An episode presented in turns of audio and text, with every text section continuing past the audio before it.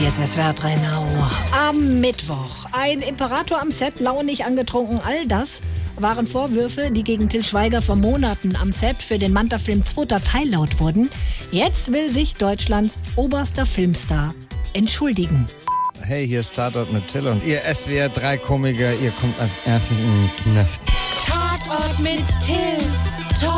So, heute trennen wir mal wieder Till sich beim ganzen Team entschuldigt, ja?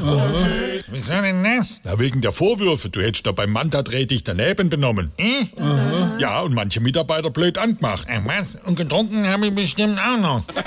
Immerhin kannst du dich daran erinnern. Eben nicht. Und jetzt? Ich werde mich trotzdem entschuldigen, auch wenn ich nicht weiß, wofür. Das ist schön, Till. Und alles auf Anfang. Till, Entschuldigung, die erste. Und bitte. Hm. Was sagst du, Till? Entschuldigung. Geht es auch deutlicher? Ich entschuldige mich. Es tut mir unendlich leid, auch wenn ich gar nicht weiß, wofür.